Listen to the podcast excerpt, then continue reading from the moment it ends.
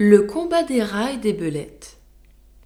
La nation des belettes, non plus que celle des chats, ne veut aucun bien aux rats. Et, sans les porter traite de leur habitation, l'animal à longue échine en ferait, je m'imagine, de grandes destructions.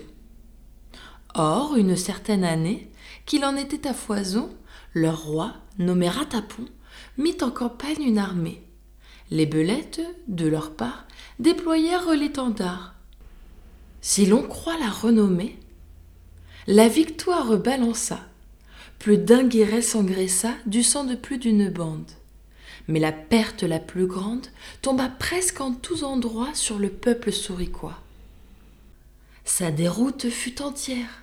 Quoi que pût faire Artapax, Psycharpax, Méridarpax, qui, tout couverts de poussière, soutinrent assez longtemps les efforts des combattants, leur résistance fut vaine il fallut céder au sort.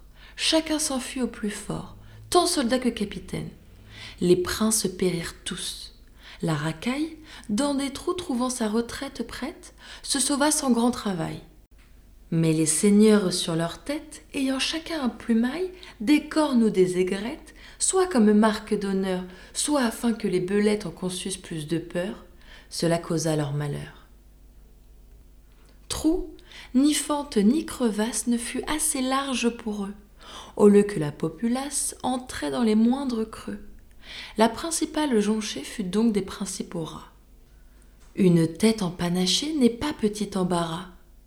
Le trop superbe équipage peut souvent en un passage causer du retardement.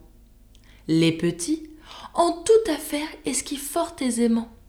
Les grands ne le peuvent faire.